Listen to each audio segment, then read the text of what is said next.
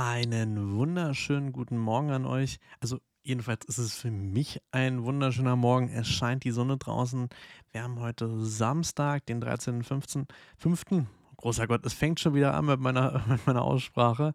Ich habe gestern Abend ähm, die Podcast-Folge für den Freitag aufgenommen, sitze jetzt hier ganz entspannt und lockerflockig nach ähm, einer gut erholsamen Nacht und äh, darüber hinaus habe ich heute früh auch schon Sport gemacht, weil ja, Intervallfasten und Sport, wie ihr alle wisst, jetzt schon langsam. Und ja, habe danach mich in die kalte Badewanne gelegt, um mich abzuhärten und um die Muskulatur so ein bisschen äh, noch mehr Möglichkeit zu geben, sich äh, zu regenerieren. Obwohl, witzigerweise habe ich letztens gerade gelesen, dass das so ein bisschen widerspricht. Also es gibt verschiedene Meinungen dazu, ob das wirklich so hilfreich ist und ob man das vorher oder nach dem Sport machen soll. Aber habe ich ja in der allerersten Folge euch schon so ein bisschen berichtet. Ich dachte mir jetzt, ähm, wir machen heute mal so ein ganz spezielleres Thema heute, weil jetzt ist natürlich nicht so viel Zeit vergangen, seitdem ich, ähm, äh, seitdem ich die letzte Podcast-Folge aufgenommen habe, also nicht mal 24 Stunden. Und ich dachte, ich gebe euch mal ein bisschen Mehrwert aus einem meiner Fachgebiete, meiner Spezialgebiete, der Immobilienbranche. Ja, ihr habt immer wieder festgestellt und auch in der allerersten, in der Folge 0 ja mitbekommen, dass ich so ein bisschen im Immobiliengeschäft unterwegs war, ähm, immer noch teilweise ähm, mich darum kümmere, um bestimmte Angelegenheiten. Und da wollte ich euch ein bisschen was erzählen, denn ich bin selber ähm, sehr oft äh, auf der Webseite vom Handelsblatt unterwegs und da habe ich gerade einen sehr, sehr schönen Artikel gesehen und der hieß, der Preisrutsch am Immobilienmarkt geht weiter. Und äh, da wollte ich mal so ein bisschen meinen Kommentar zu abgeben. Ob ich da jetzt eine ganze Podcast-Folge zu schaffe, müssen wir mal gucken. Aber ich wollte euch so ein bisschen mal mitnehmen und äh, euch mal einen anderen Blickwinkel vielleicht dazu geben, weil höchstwahrscheinlich alle, die hier diesen Podcast hören, die sind vielleicht, ähm, vielleicht einfach nur Mieter. Vielleicht ist schon das erste Investmentobjekt in der Tasche. Aber das ist vielleicht auch nochmal ganz interessant bezüglich insbesondere so Mehrfamilienhäuser in Berlin und auch in Deutschland im Allgemeinen. Also, und darüber hinaus auch der teilweise, die man ziehen muss, den Vergleich in Europa. So, damit ihr euch ein bisschen mehr abgeholt fühlt, da geht es äh, in dem Artikel darum, dass äh, die ganzen Immobilien anscheinend in Deutschland irgendwie verbilligen, außer in Berlin. Woran liegt das wohl? Und das kann ich euch ganz, ganz einfach erklären. Das werden wir heute im Podcast so ein bisschen besprechen. Aber einfach mal für euch so als äh, Hintergrund nochmal zu mir, damit ihr es wisst, falls ihr die Folge 0 nicht gehört habt. Ich habe früher äh, sehr lange als Immobilienmakler gearbeitet, habe mit 19 Jahren angefangen, als Immobilienmakler selbstständig direkt zu arbeiten und war auch bis dato immer nur selbstständig unterwegs. Habe viel Erfahrung gesammelt. Ähm, so ein klassischer Immobilienmakler in, ähm, in, von England Völkers, der verkauft im Durchschnitt fünf Immobilien im Jahr. Da ist er schon richtig gut dabei und ähm, dann freut er sich auch. Ich habe mit 19 Jahren 35 in einem Jahr verkauft nur verkauft, die Vermietung nicht eingerechnet. Also, ähm, wie ihr merkt, ich habe so ein bisschen Erfahrung. Ich habe Immobilien im Portfolio äh, mit ver vermarktet, egal wo auf der Welt. Und ähm, ja, das ist so, äh, so mein, mein Stand, insbesondere natürlich ganz viel in Berlin ja, und in, in der Umgebung, in Potsdam, in Brandenburg allgemein auch. Und ich, wie ihr selber so ein bisschen mitbekommen habt, ich wohne ja so im südlichen, äh, südlichen, südwestlichen Speckgürtel von Berlin. Ich brauche 25 Minuten mit dem Motorrad oder mit dem Auto zum Kudamm. Ich bin also relativ nah auch und zentral gelegen, aber ich bin auch weiter weg unterwegs. Und ähm, dieses ganze Thema Immobilienpreise in Berlin, das ist so eine Sache und ähm, es gibt viele Leute, die sich darüber aufregen, ähm, nicht nur beim, äh, beim Immobilienkauf, sondern auch bei der Miete von Immobilien. Ihr wisst selber, die Studenten beispielsweise, die nicht aus Berlin kommen von euch oder die einfach nach Berlin ziehen wollen, ähm, wie schwierig das ist. Dazu kann ich auch nochmal so was äh, sagen oder eine, eine kleine, ja, einen kleinen Gedankengang, den ich, fest, äh, den ich für mich formuliert habe, äh, mal an euch präsentieren, euch ähm, kommunizieren, dass das ganze Thema äh, Immobiliensuche, dadurch, dass wir Corona hatten, so abstrus sich ein Stau von Leuten gebildet hat, die ganz gerne umziehen wollen. Aber in der Corona-Zeit ist ja niemand umgezogen. Ja? Lockdown-Zeit, da, da ist keiner wirklich rausgegangen. Da war ich nur mit dem Hund draußen und das war es dann auch. Und das ist, das ist die Sache gewesen, weshalb jetzt aktuell es so übertrieben schwierig ist. Und ähm, ich selber bin immer noch dabei und äh, verwalte immer noch mit und unterstütze immer noch ähm, ein, ähm, ein Eigentümer in Neukölln in einem Mehrfamilienhaus. Und da ist es, da ist es total abstrus. Also da, wenn du da eine Wohnung, äh, Wohnung irgendwie zur Vermarktung reinstellst für, äh, zur Miete, äh, dann bist du mal ganz schnell, wenn du, wenn du noch einen normalen, also wenn du normale Preise ist ja eh so eine Sache. Ähm, das, wenn du so zu einem sehr guten Preis in eine Wohnung reinstellst, also das Telefon bimmelt dann wirklich innerhalb der ersten Stunde 400 Mal an Anfragen.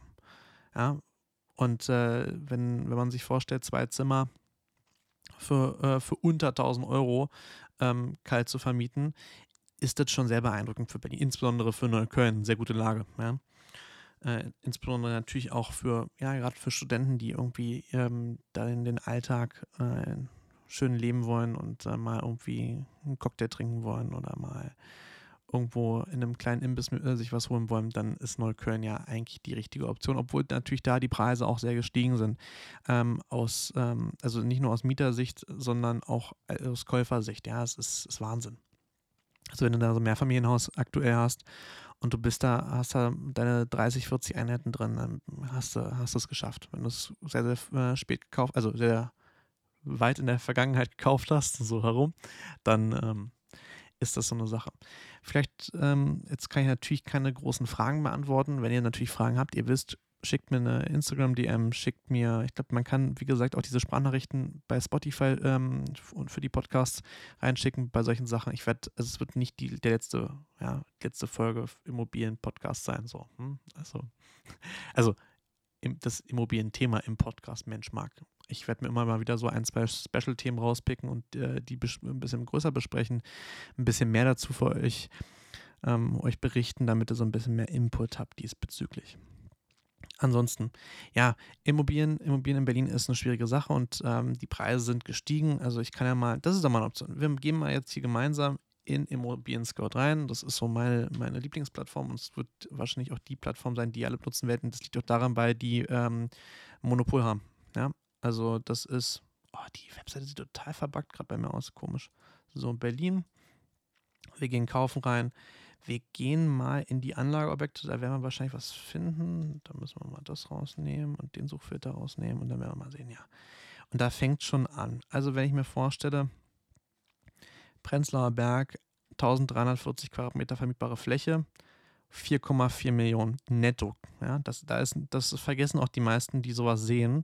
Und äh, an diejenigen, die aktuell so ein bisschen überlegen, ob sie Investmententscheidungen treffen, ähm, die werden es natürlich auch schon so ein bisschen wissen, aber das ist ähm, trotzdem wichtig, immer zu gucken, was da so die, die Nebenkosten sind. Und die sind in dem Fall, und da müssen, müsste man mal echt gucken, ob das wirklich okay ist mit den Maklerprovisionen. Da hat sich ja über die Jahre auch jetzt ein bisschen was geändert. Ähm, da gibt es echt viele Immobilienmakler, die da noch nicht so anscheinend hintergeblickt haben, dass die Makler-Cottage, also die Provision, die man, wenn man eine Immobilie kauft, zahlen muss, ja, wenn man darüber so erfahren hat. Da kann ich bestimmt mal auch mal, also ein paar Tricks verraten, wie man das, äh, ja, wie man da so Spielerchen machen kann, dass man ähm, bestimmte Sachen nicht zahlen muss. Was auch immer man, was ich jetzt darin meine, ja. Also das ist äh, euch überlassen. Gibt es nämlich auch ein paar Tricks. Die kann ich euch auch gerne mal verraten. Das wird aber dann bei Spotify im exklusiven Abo-Modell dann kommt das dann raus, damit ihr ja schön erstmal äh, schön die Paywall habt. So, wenn man sich jetzt mal anguckt, ähm, für diejenigen natürlich ist, ist diese Folge vielleicht nicht ganz so interessant zu hören, ähm, was Immobiliensachen angeht. Ich werde auch boah, ein paar persönliche Anekdoten hier bringen. Aber das ist vielleicht einfach mal für euch interessant, mal zu verstehen, warum diese Preise wirklich so abstrus hoch sind. Jetzt guckt man sich an, 4,4 Millionen Euro, ähm, diese Immobilie, kalt, äh, kalter Kaufpreis, nur der Kaufpreis ohne Nebenkosten. Da kommen mindestens immer so 10% Nebenkosten mit drauf, kann man so rechnen. Jetzt guckt man sich mal was an. Und das ist das Abstruse in Berlin du kaufst eine Immobilie für 4,4 Millionen. Ja? Und es hört sich jetzt, hört sich jetzt total viel an. Und du hast 136.933 Euro Mieteinnahmen. Ist Mieteinnahmen. Ja? Die sollen irgendwie noch steigen, so ein bisschen. Wahrscheinlich ist nicht alles vermietet. Das wird auch sehr, sehr gerne gemacht. Verkauft wird die Immobilie von einem sehr großen Immobilienmakler-Netzwerk, das ihr alle kennt, was ich aber nicht nennen werde, weil ich es nicht mag. Ähm, obwohl ich habe, naja, wie auch immer. Ähm, äh, jedenfalls äh, ist ähm, das Objekt, es sind zwei Fotos drin, zack, sieht ganz nett aus eigentlich. Aber 4,4 Millionen Euro für 1340 Quadratmeter, es geht sogar noch vom Kaufpreis 3320 Euro ähm, pro Quadratmeter. Das ist eigentlich echt noch okay für Prenzlauer Berg. 1900, ähm, 1900er Baujahr.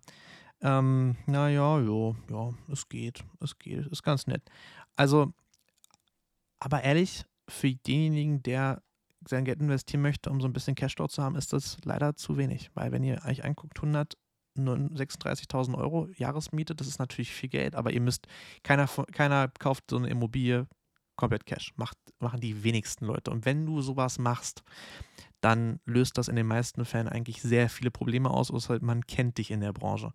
Und ähm, das äh, ist nur bei sehr, sehr wenigen Leuten so was kann ich eigentlich sagen? Also bestimmte Bauunternehmen und so, ja, aber selbst die finanzieren auch, weil es lohnt sich auch gar nicht. Es lohnt sich nicht, 4,4 Millionen Euro Cash in der, äh, in, auf dem Konto zu haben und das zu machen. Und ich sage euch eins, macht es auch nicht. Das ist jetzt vielleicht auch eine kleine Empfehlung an euch.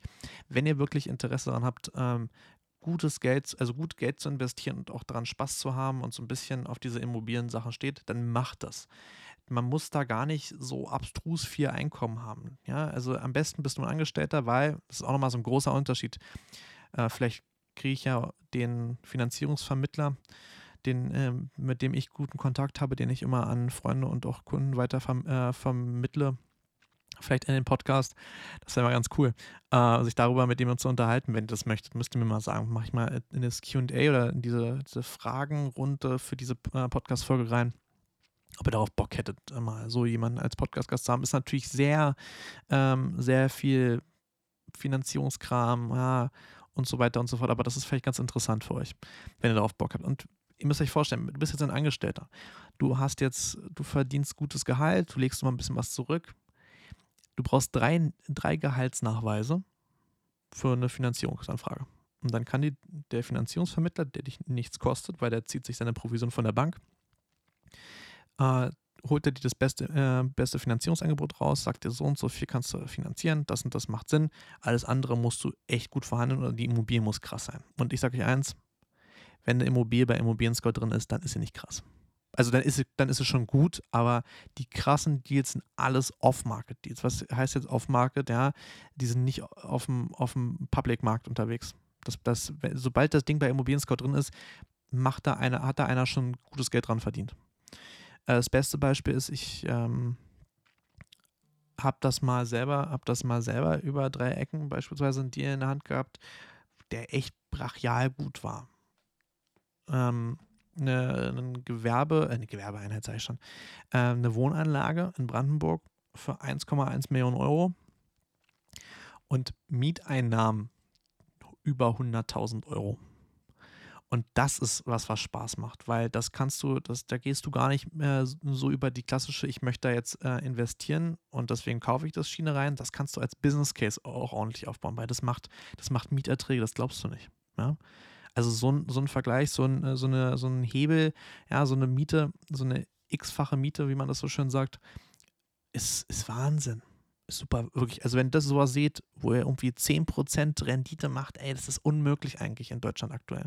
Also es passiert schon ab und zu, aber das ist super schwierig. Und jetzt, ähm, jetzt stellen wir fest, also du bist ein Angestellter, du willst jetzt loslegen und hast jetzt richtig Bock darauf, ähm, ne, äh, eine Wohnung zu kaufen, dann mach das auch, wenn du Bock darauf hast, weil das ist wirklich eine, eine safe Entscheidung. Du musst natürlich überlegen, als Eigentümer ähm, einer, eines, einer Wohnung in einem Mehrfamilienhaus, kaufst du nicht nur die Wohnung, sondern einen gewissen Miteigentumsanteil. Ja? Die gehört ein Teil des, äh, die gehören also bei einer, bei einer 20 Quadratmeter Wohnung oder 25 Quadratmeter Wohnung in einem, in einem äh, 2000 Quadratmeter äh, Haus, nach dem Motto, es gehören diese 5, 6 Steinchen äh, im Mauerwerk, ja? gehören dir von der Fassade.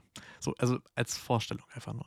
Dann musst du dich natürlich darauf einstellen, dass neben den Finanzierungskosten, die äh, auf dich zukommen und der Anzahlung, die du in den meisten Fällen machen musst, also viele Banken wollen dann irgendwie die Nebenkosten beim Immobilienkauf äh, vorgestreckt haben. Die zahlst du an, die bezahlst du selber und ansonsten machst du eine Finanzierung. Es gibt auch mehr als 100% Finanzierungen. Was das bedeutet, erkläre ich euch kurz. Wenn ihr euch anguckt, also ihr habt jetzt bei Immobilien Score kann man das mal so schön sehen. Ihr habt einen Kaufpreis, ja, 4,4 Millionen Euro und dann in dem Fall Nebenkosten 15 Prozent davon.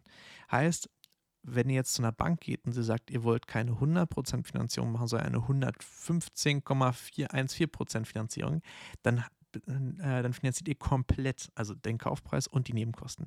Machen wenige Banken, da musst du schon entweder gute Kontakte haben zur Bank, musst, äh, musst, muss eine Haus- und Hofbank sein, muss schon ein paar Finanzierungen gemacht haben, drüber bestimmt. Aber das ist schon, das passiert super selten. Da, außer, außer die Immobilie ist so gut bewertet und dann, ja, dann sagen die auch, okay, dann macht man das noch ein bisschen anders, da kannst du dann über einen anderen Weg vielleicht auch nochmal eine Finanzierung bekommen. Jedenfalls, du hast jetzt, so, äh, hast jetzt so, ein, äh, so, eine Finanzierung bekommen. Ey, du musst halt einfach nur darauf achten, du musst da ordentlich Miete drin haben, das, äh, das ist wichtig. Die, der Standard und die Qualität der Wohnung muss gut sein. Die Standard, der Standard und die Qualität vom, vom Haus an sich muss gut sein. Lage ist, wenn du beispielsweise in Berlin unterwegs bist, eigentlich äh, nicht ganz so groß problematisch, weil sich so gut wie jede Lage eigentlich aktuell in Berlin vermietet. Also wirklich, jede Lage. Also selbst Marzahn vermietest du ganz entspannt. Ist vielleicht das Klientel ein bisschen komisches. Da sind die Immobilienpreise auch ein bisschen weiter unten. Aber wie gesagt, machen, machen, machen, machen, machen, wenn man Bock drauf hat. Einzige jetzt, was, was ich sagen muss, ähm, als Selbstständiger, falls einer von euch hier selbstständig ist ähm, und diesen Podcast hört, an dich gerichtet, du musst drei Jahre nachweisen, nur so nebenbei für so eine Finanzierung. Also ich habe das äh, Prozedere selber schon mal äh, äh versucht durchzumachen. Es ist wirklich, äh, ich weiß auch nicht, äh, das, also natürlich, ich kann verstehen, als äh, Selbstständiger hast du nicht ein durchgehend gleiches Einkommen und ein sicheres Einkommen aber es, ist, es macht, wird in Deutschland jedenfalls Unternehmern sehr, sehr schwer gemacht, äh, ihr Geld zu investieren. Ja?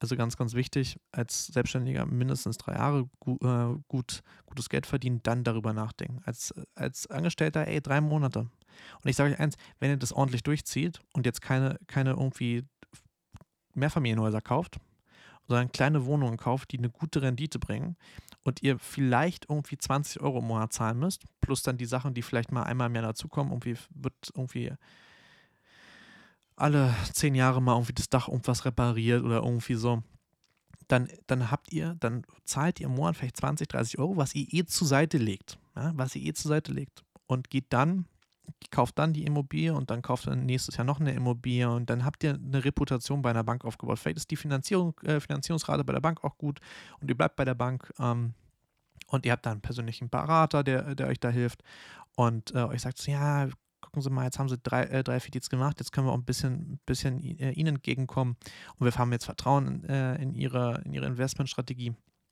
da kann man auch wirklich, es ist, also das, das, das glauben mir die wenigsten Leute, die ich das erzähle, ihr könnt da auch einen richtigen Businessplan zu schreiben. Das ist kein Problem, das ist auch sogar recht hilfreich. Dann sehen die nämlich, ihr habt euch Gedanken gemacht und ihr seid nicht der 0815, ich möchte eine Immobilie kaufen, weil ich habe mal gehört, dass äh, Betongold äh, gut ist. Ja, Mensch, sondern wenn ihr einen Businessplan habt, macht einen Businessplan. Also da kann man auch, das hört sich, das hört sich jetzt total äh, bekloppt an, da kannst du auch, wenn du Bock hast, wenn du richtig Bock hast und da dich richtig einarbeitest und äh, sehr diversifiziert suchst, ja, und ähm, auch Kontakt zum Maklern knüpfst und so, dass du sagst, ey, ich habe jetzt hier zwei Immobilien bei Ihnen gekauft, wir, haben Sie da mal was, was vielleicht noch nicht direkt auf den Markt kommt?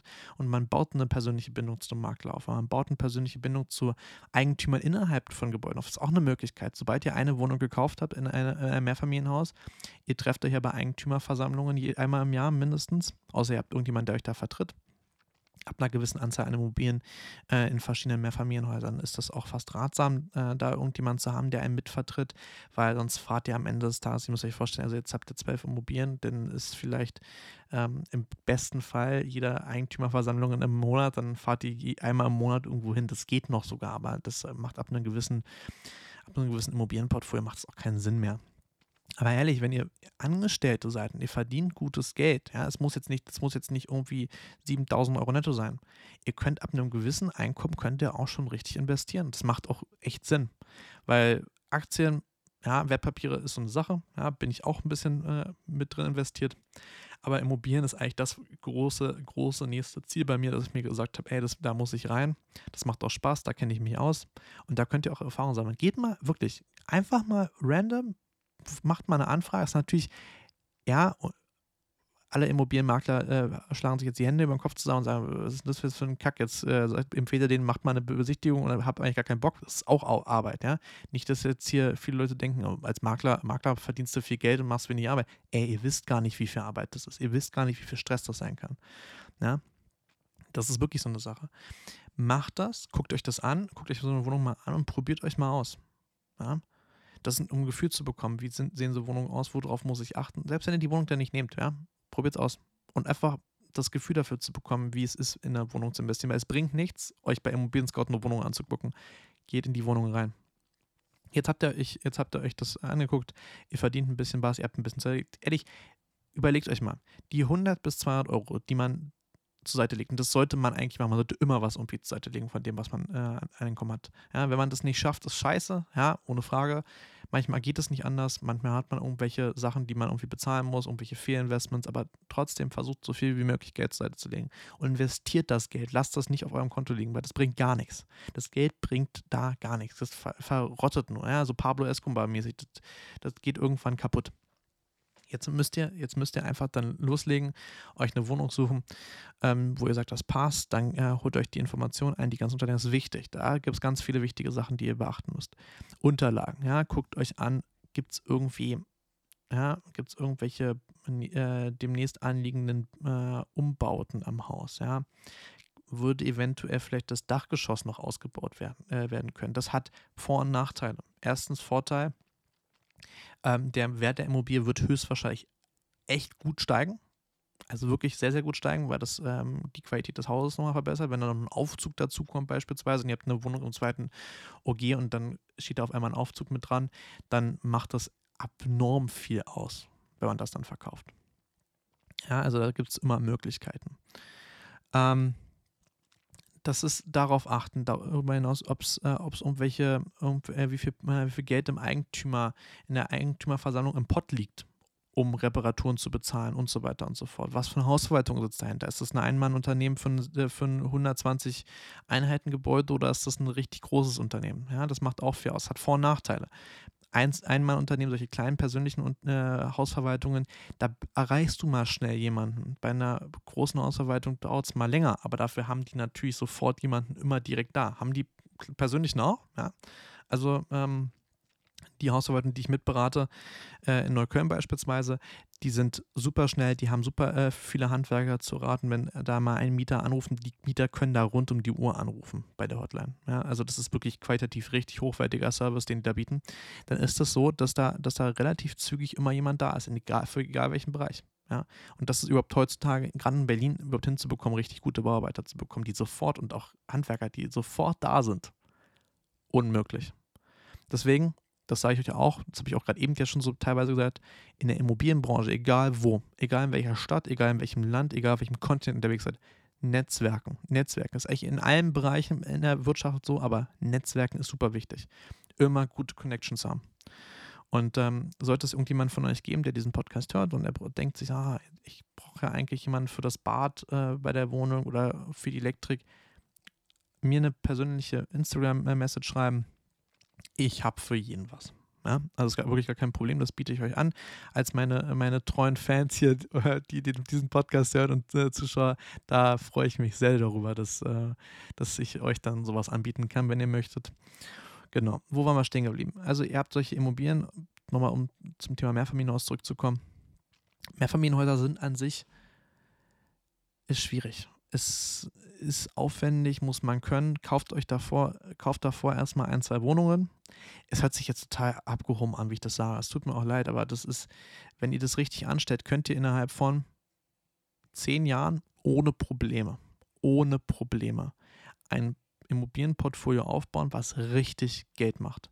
Weil ihr müsst euch vorstellen, ihr holt so eine Finanzierung, ja, ihr seid, ihr seid ja schlau, weißt ihr habt, ihr habt, ihr habt nicht das ganze Geld dafür, das ganze Budget, ihr holt euch eine Finanzierung rein, geht dann, geht dann los, kauft euch die erste Wohnung, kauft euch die zweite Wohnung, kauft euch die dritte Wohnung und das geht schnell und das macht auch Spaß. Das macht auch Spaß, richtig schöne Wohnungen zu kaufen, weil ihr, wenn ihr dann für eine Leidenschaft entwickelt habt, dann, dann seht ihr da eine Wohnung, da eine Wohnung, da eine Wohnung. Dann hört ihr von dem Eigentümer, dass da eine Wohnung frei wird. Und in so einem Mehrfamilienhaus, wenn da mal mehrere Eigentümer mit drin sind, also ein 60-Einheiten-Haus, da gibt es viele Eigentümer. Und dann hörst du mal, ey, äh, die, die Eigentümerin aus, der, aus, dem, aus dem dritten OG von, dem, äh, von der Wohnung äh, 3B12 äh, die wird alt, vielleicht verkauft die und fragt bei der nächsten Eigentümerversammlung nach. Na, ich habe ja, wollte mal mich unter, äh, unterhalten mit Ihnen, für, welche, äh, für welchen Preis würden Sie denn die Wohnung verkaufen? Ist auch eine Möglichkeit. Und dann baut ihr euch so ein, baut euch ein Portfolio innerhalb eines Hauses auf. Ist auch eine Möglichkeit. Also man muss nicht extrem diversifizieren, man kann aber auch über diesen Weg gehen. Habe ich alles schon erlebt, habe ich auch schon äh, ein, zwei Kunden dafür beraten. Und äh, das hat wirklich, ähm, das macht, das kann Sinn machen. Das kann wirklich Sinn machen, wenn man sagt, ey, das Haus gefällt einem, da möchte man äh, rein, besser und mehr rein investieren. Und äh, ja, das ist einfach ist gut, weil in der Eigentümerversammlung, wenn du mehr, äh, mehr Wohnungen hast, hast du mehr mit Eigentumsanteil, mehr Gesch äh, Entscheidungsgewalt. Das kann unter Umständen wirklich was ausmachen bei bestimmten Entscheidungen. So, jetzt habt ihr, jetzt habt ihr wirklich nach zehn Jahren wirklich gut investiert und jetzt denkt ihr euch, okay, selbst nach fünf Jahren, wenn ihr richtig hardcore seid, nach fünf Jahren könnt, könnt ihr auch äh, über so ein Mehrfamilienhaus nachdenken. Das ist wirklich kein Problem. Es hört sich total absurd an, aber ehrlich, in Immobilien investiert, das ist wirklich gut. Weil nach, wenn ihr eine gute Finanzierung habt, nach 10 bis 20 Jahren, also 10 Jahre ist schon sehr, ist schon sehr knackig, also eher mehr 20 Jahre, äh, und ihr habt so eine Immobilie abbezahlt und die zahlt vielleicht 20 Euro im Monat für die Finanzierungsrate, weil sich das deckelt natürlich mit der Miete, die, ähm, die reinkommt dann macht ihr auf einmal, statt dann 20 Euro auszugeben, auf einmal nach 20 Jahren 200, 300, 400, 500, 600, 700, 800, mehrere tausend Euro gerne mal plus für eine, äh, für eine Wohnung. Ja, also man sollte immer natürlich immer was zur Seite legen für, für irgendwelche Umbaumaßnahmen innerhalb der Wohnung, Reparaturen in der Wohnung und auch irgendwelche Sachen in solchen Mehrfamilienhäusern. Jetzt hat, jetzt hat man sich entschieden, man will in sowas investieren. Dann sage ich euch eins, kauft nicht in Berlin aktuell. Das kann sich vielleicht in fünf Jahren ändern, das kann sich auch in zehn Jahren ändern. Ähm, das ist wirklich eine Sache, da muss man halt gucken, wie sich die Preise entwickeln. Aber ich sage euch eins und ich predikte das jetzt hier einfach mal ganz, äh, ganz, ganz frech in diesem Podcast. Das wird sich nicht groß ändern. Und jetzt, weil ich am Anfang gesagt habe, wir sollten auch ab und zu mal so einen kleinen Blick nach, äh, durch Europa ziehen.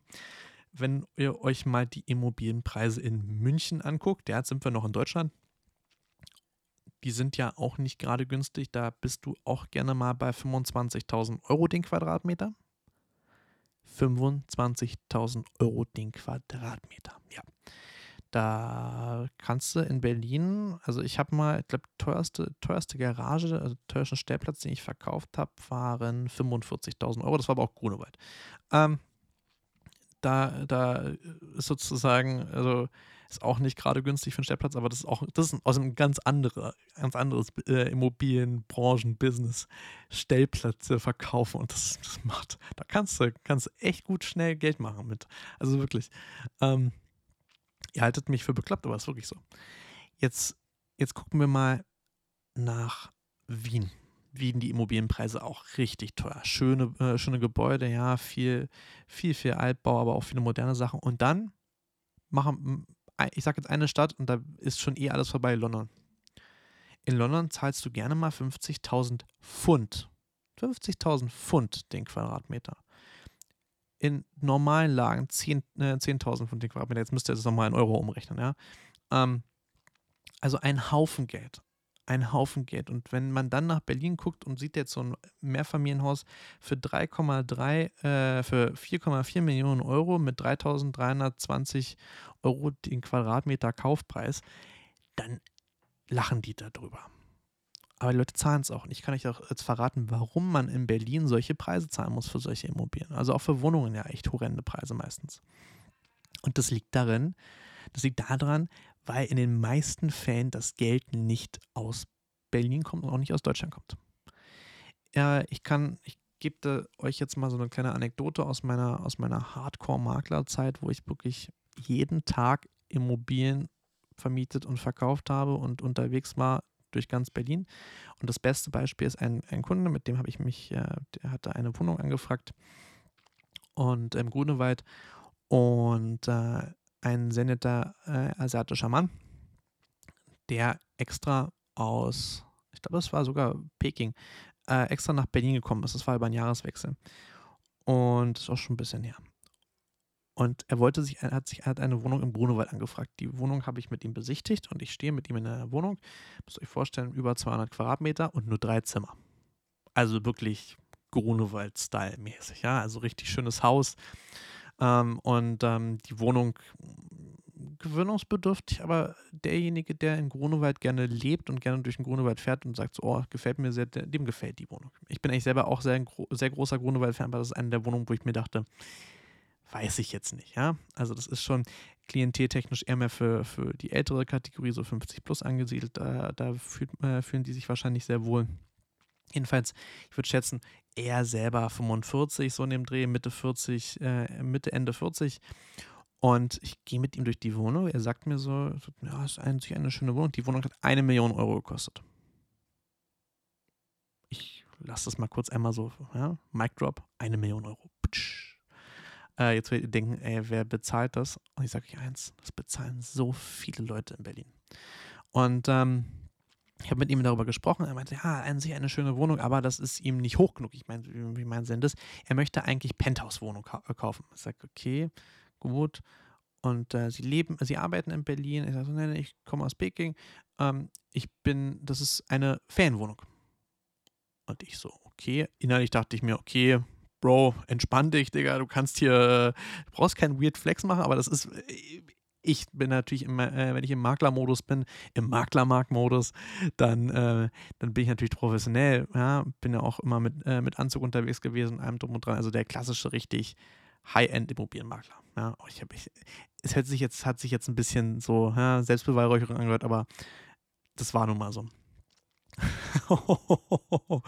uh, jetzt mal hier. Ja? Eigenlob stinkt, Marc, Eigenlob stinkt. Äh, habe ich mich darüber unterhalten. Ich meinte so, okay, und okay, sehr beeindruckend und habe mich dann nochmal weiterhin mit ihm darüber unterhalten und er meinte dann so, ja, wie oft sind Sie denn in Berlin? Und er sagte so, so, ja, drei, alle drei, vier Jahre so. Ich dachte mir, ey, du kaufst eine Immobilie, du überlegst eine Immobilie für eine Million zu kaufen als Ferienwohnung und dann bist du vielleicht alle drei, vier Jahre mal in Berlin. Und ich habe dann gesagt, ja, müssen wir was anderes überlegen, vielleicht in einer anderen Lage. Und dann ähm, haben wir da uns noch ein paar andere Wohnungen angeguckt. Und es ist, das ist, das ist die Sache dabei. Das Geld kommt aus dem Ausland. Ähm, in Charlottenburg insbesondere viel russisches Geld.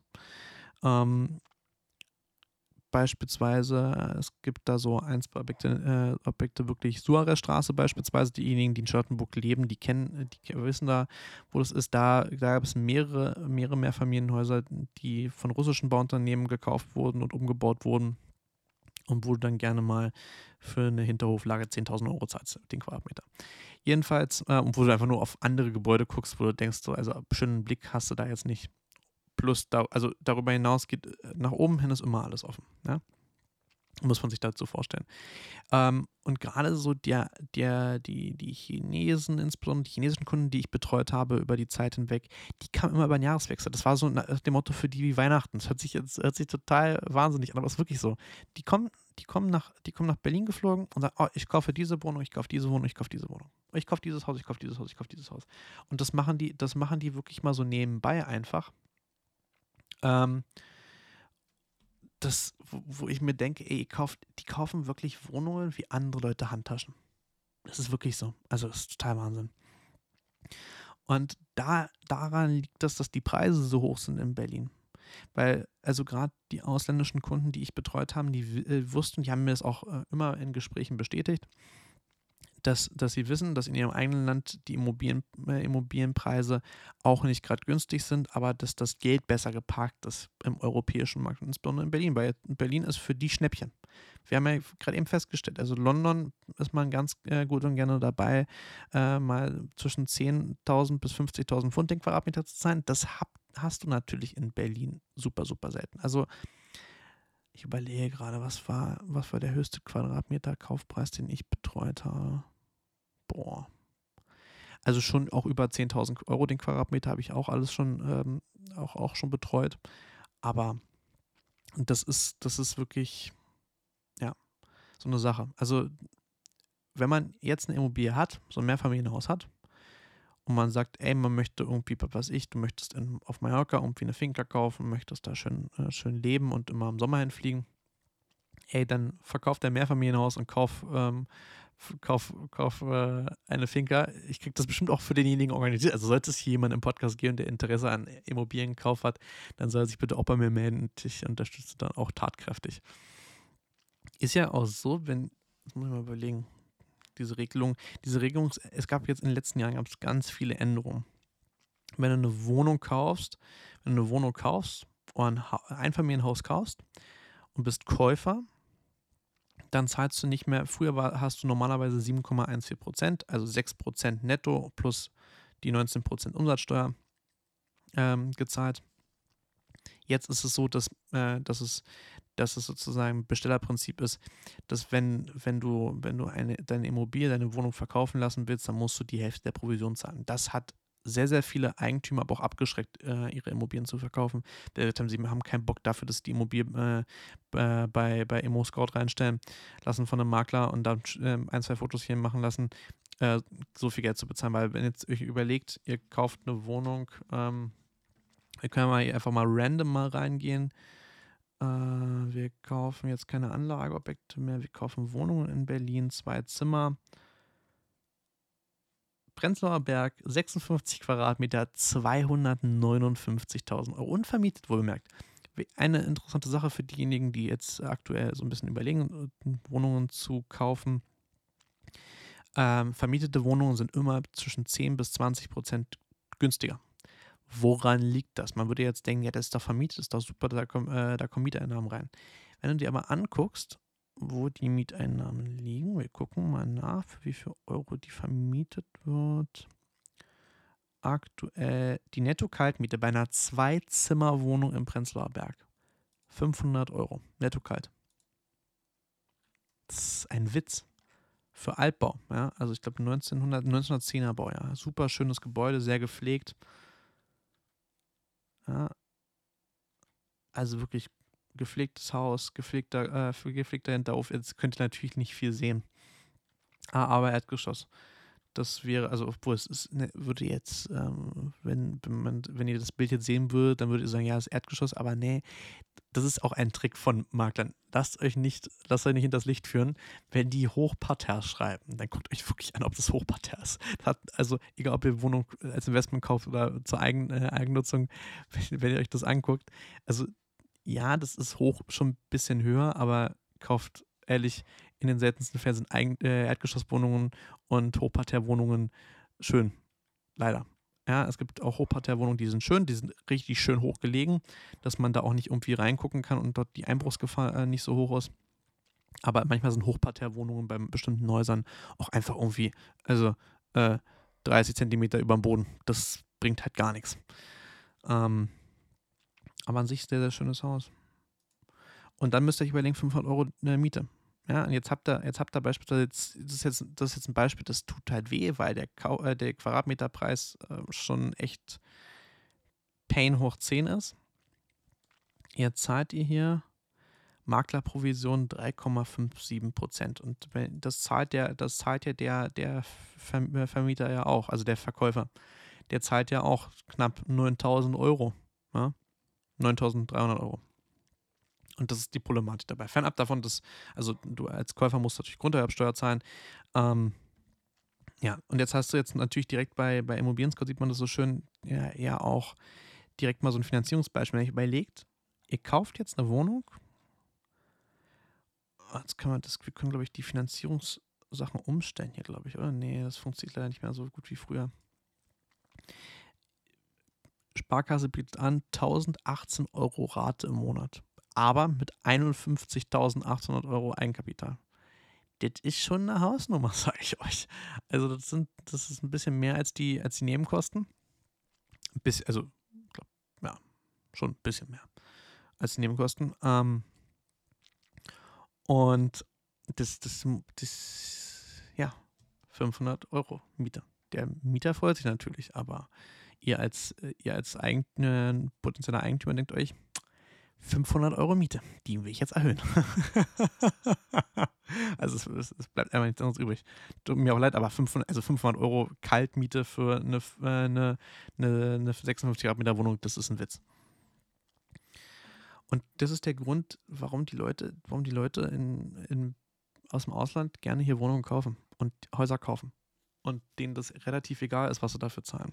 Ganz abstrus ist dann, ist, es hat sich dann über die Zeit, als ich angefangen habe mit, mit, dem, äh, mit dem äh, Immobilienmaklerwesen und Dasein, da war ganz großer halt Dachgeschossrohlinge. Oh, das ist auch ein Thema. Also wenn ihr, wenn ihr mal in der Stadt einen guten Dachgeschossrohling kaufen könnt und ihr das Geld locker habt, also wirklich locker, locker habt und da keine Baugenehmigung bis jetzt kommt. Also bestes Beispiel sind, äh, äh, sind Dachgeschossrohlinge in Schöneberg. Schöneberg ähm, lässt das ähm, Bauamt keine Dachgeschossrohlinge äh, mehr zur Bebauung richtig zu. Das wird sich aber irgendwann ändern. Das ist ein ganz, ganz Long-Term-Investment, was man dann tätigen kann. Also Dachgeschossrohling, damit ihr wisst, ist einfach das unausgebaute Dach, was auch gerne verkauft wird. Insbesondere wenn so Immobilienunternehmen die solche Mehrfamilienhäuser splitten, damit ihr versteht, was das bedeutet in dem Fall. Wenn ich sowas sage, es ist ja schon, man kann es sich so ein bisschen, kann nachvollziehen, was es bedeutet, aber es ist trotzdem eine Thematik, die, die die wenigsten dann trotzdem wissen, was das bedeutet. Wenn ein Immobilienunternehmen so ein, so ein Mehrfamilienhaus splittet und damit auch flippt, dann machen die das meistens so. Die kaufen die Immobilie komplett ein, dann ist dieses Mehrfamilienhaus nicht aufgeteilt. Was heißt jetzt aufgeteilt?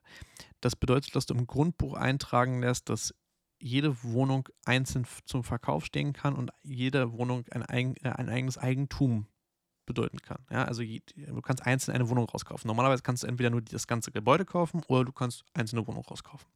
Oder halt Gewerbeeinheiten, natürlich mit also allgemeinen Einheiten.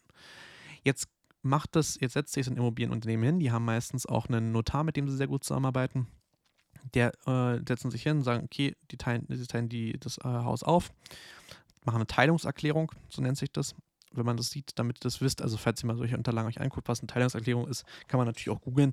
Aber hier kann ich jetzt auch das kurz erklären. Einfach, das wird dann im Grundbuch eingetragen und da gibt's, äh, wird es hinterlegt ähm, beim Notar, damit der weiß, okay, so sieht's aus. Und dann kannst du die einzelnen Wohnungen auch verkaufen. Dann hast du sozusagen einen prozentualen Anteil, den du mitverkaufst am Haus. Wie ich das schon gesagt habe, wenn du so eine Eigentümerversammlung hast, sitzt du dann da mit deiner Macht so viel, wie du an Eigentumsanteil hast.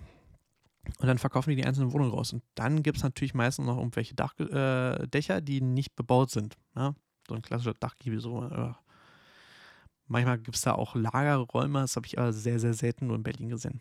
Für die Wohnung, wenn da kein Keller dabei ist oder der Keller voll ist und die oberen Wohnungen dann ein, ja, ein Kellerabteil brauchen, haben sie nicht. Also eine Storage-Möglichkeit. Und das wird auch sehr, sehr gerne verkauft, aber das ist halt so eine Sache. In Moabit beispielsweise, Moabit ist ja, ähm, ist ja extra so ein, ein Gebiet in Berlin, wo dann, äh, wo dann einfach das noch gefördert wird so ein bisschen, wo dann die Dachgeschossrohlinge extrem in die Höhe gestiegen sind. Und da kann ich euch einen kleinen Insider, äh, Insider-Information geben. Es gibt in Berlin jemanden, das ist ähm, ein sehr wohlhabender Mann, der hat ganz viele Dachgeschossrohlinge gekauft. Der hält wahrscheinlich, ich würde sagen, schon 60 bis 70 Prozent der Dachgeschossrohlinge, die unausgebaut sind in Berlin. Deswegen kann der den Markt so sehr gut bestimmen, auch was das angeht. Aber der verlangt halt abstruse Preise. Und ähm, ich habe mich mal mit jemandem unterhalten, der in der Baubranche auch sehr viel unterwegs ist und der hat mir auch gesagt, also wenn Dachgeschossrohling, wenn du den richtig gut ausbauen willst, Luxuswohnungen reinbauen möchtest, was bei Dachgeschoss einfach die beste Option ist, dann darf das Ganze insgesamt mit um, also der darf der Kaufpreis des Dachgeschossrohlings keine 4.000, 5.000 Euro sein. Das muss niedriger sein. Das darf maximal vielleicht so 2.000 Euro sein. Dann hast du Luxus, äh, Luxussanierung, Luxusaufbau, hast du dann, hast du dann etwa 5.000 Euro den Quadratmeter, den du bezahlen musst. Und dann kannst du den für 12.000 bis 15.000 Euro easy peasy lemon squeezy in ähm, Berlin vermieten. Äh, verkaufen, wenn du möchtest. Vermieten Aua, aua, aua, sag ich euch. Ich habe selber ähm, Vermietungen in Moabit in einer, in einer Straße, an einem Haus gemacht.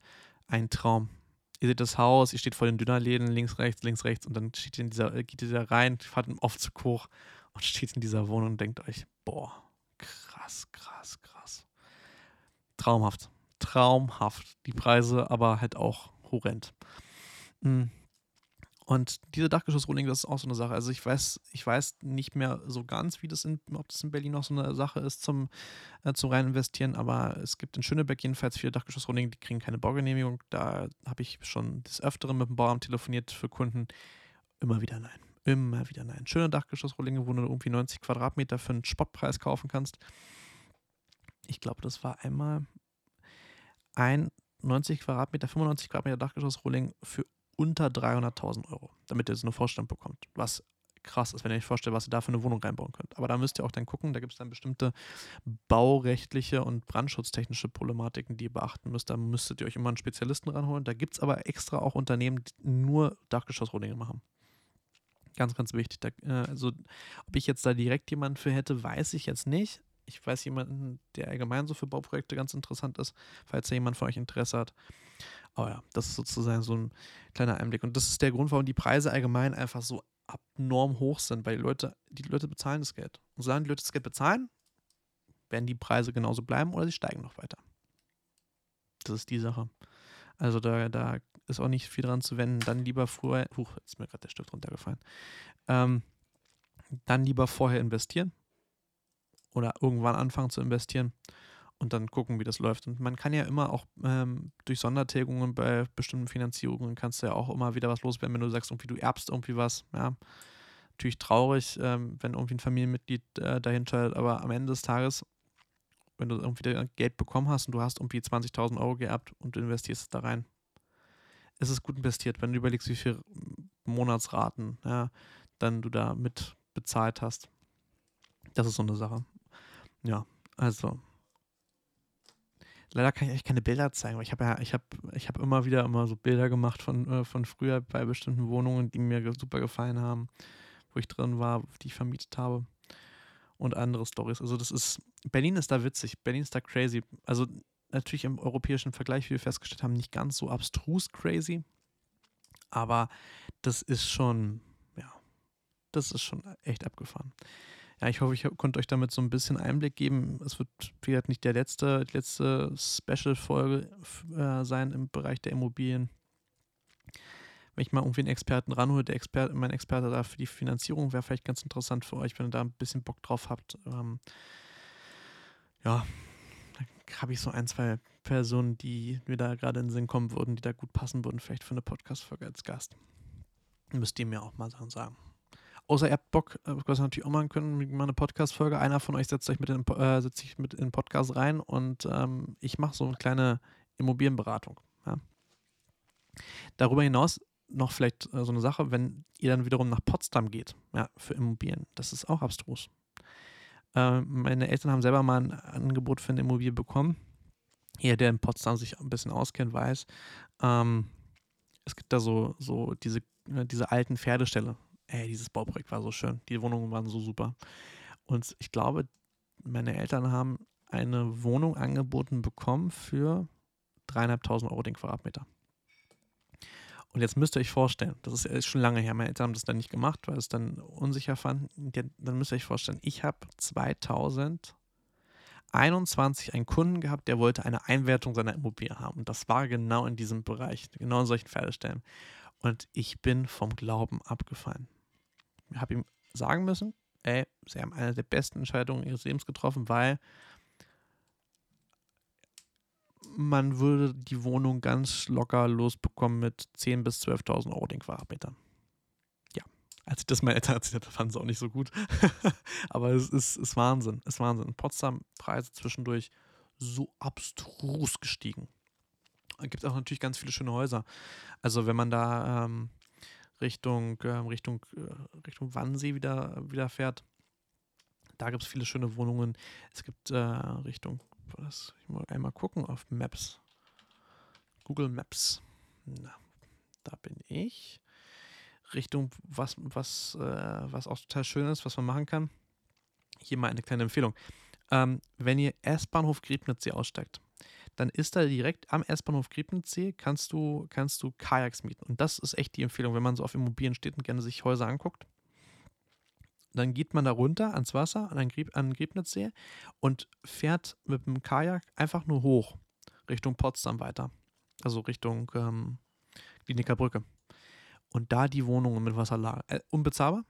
Ich hatte mal einmal gesehen, dass eine, ein Haus drin war für einen Preis, ich glaube, waren, waren glaube ich, 9 Millionen Euro. Traum.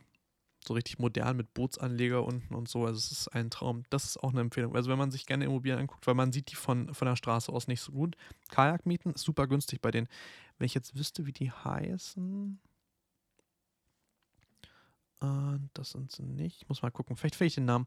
Ähm, da, da, geht wirklich ganz äh, viel Liebe raus an die, weil die sind super, super gut von der Qualität her. Der Service ist super gut bei denen für die Kajaks zu mieten und ähm, Preis ist auch super. Ich habe mir auf Basis dessen, dass ich da äh, ein, zwei Mal Kajak gefahren bin, selber ein Kajak gekauft und das, das liegt jetzt aktuell bei uns im Schuppen, glaube ich, ja. Das ist so ein cooles, aufpustbares Kajak. Das kannst du einfach überall mitnehmen kannst, äh, kannst in Rucksack tun. Da kannst du 52 Kilogramm mit transportieren von A nach B. Zweisitziges Kajak. Das ist richtig, also es ist echt genial. Es ist auch zwischendurch, habe ich das Gefühl, durch gerade solche Sachen wie Seven vs. Wild und so, ist das übertrieben abgegangen, das Kajak-Game.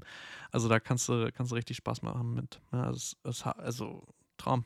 Also ich glaube, ich glaube sogar, ich könnte mir echt gut vorstellen, das irgendwie mal nach Schweden zu kriegen, irgendwie, weil muss halt so Sperrgut oder so im, als Flug, im Flugzeug transportieren lassen.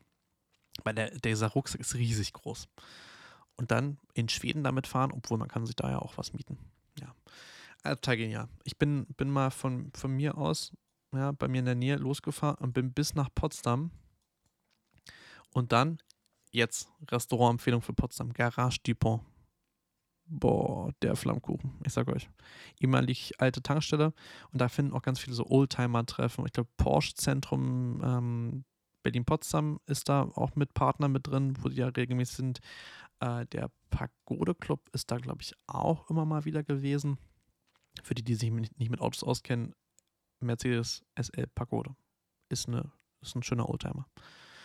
Ähm, und ich fahre da auch regelmäßig also, ähm, mit dem Motorrad hin.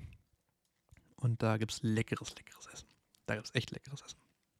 So, ich werde heute mal diese Podcast-Folge ein bisschen früher beenden. Normalerweise gehen ja unsere Podcast-Folgen ähm, mindestens äh, eine Stunde, fünf Stunde, zehn, Stunde 15. Ich werde nämlich heute mal, vielleicht merkt ihr, habt ihr das ja schon gemerkt, dass es ein bisschen unterschiedlich sehen heute diese Audiodatei, diese Podcast-Folge mal äh, durch diese Adobe KI schmeißen, um den Sound ein bisschen zu verbessern. Müsst ihr mir mal das Feedback geben, ob euch das gefallen hat. Das kann ich ja mit der Abstimmung dann machen unter bei Spotify.